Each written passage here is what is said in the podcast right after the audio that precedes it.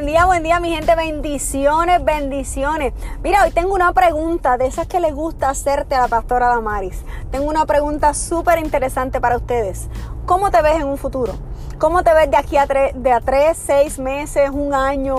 Pero te pregunto más, ¿cómo te ves de aquí a cinco años? ¿Has pensado que de la forma en la que vivas tu vida hoy son las semillas que estás sembrando para tú poder cosechar tu futuro.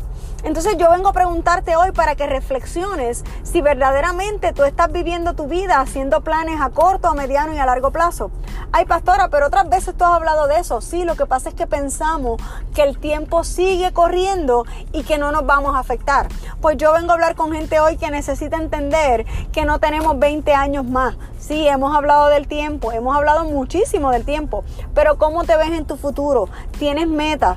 ¿Tienes algún propósito en esta vida que tú dices, mira, a mí no me gustaría que mi generación pase sin yo lograr esto? A mí me gustaría dejarle esta herencia a mis hijos. A mí me gustaría que cuando la gente me recuerde digan, ay, mira, la pastora Damari, sí, mira, ella era así, era de esta manera, era de la otra, pero que esté dejando un legado, que esté dejando un futuro. Entonces para eso usted y yo tenemos que establecer metas. Y yo vengo a preguntarte hoy, ¿Cómo te ves de aquí a tres meses? ¿Cómo te ves de aquí a seis meses? ¿Cómo te ves en un año? Más allá de cómo te ves en cinco años. Si yo te pregunto eso hoy, en este momento de tu vida, ¿tendrás una respuesta?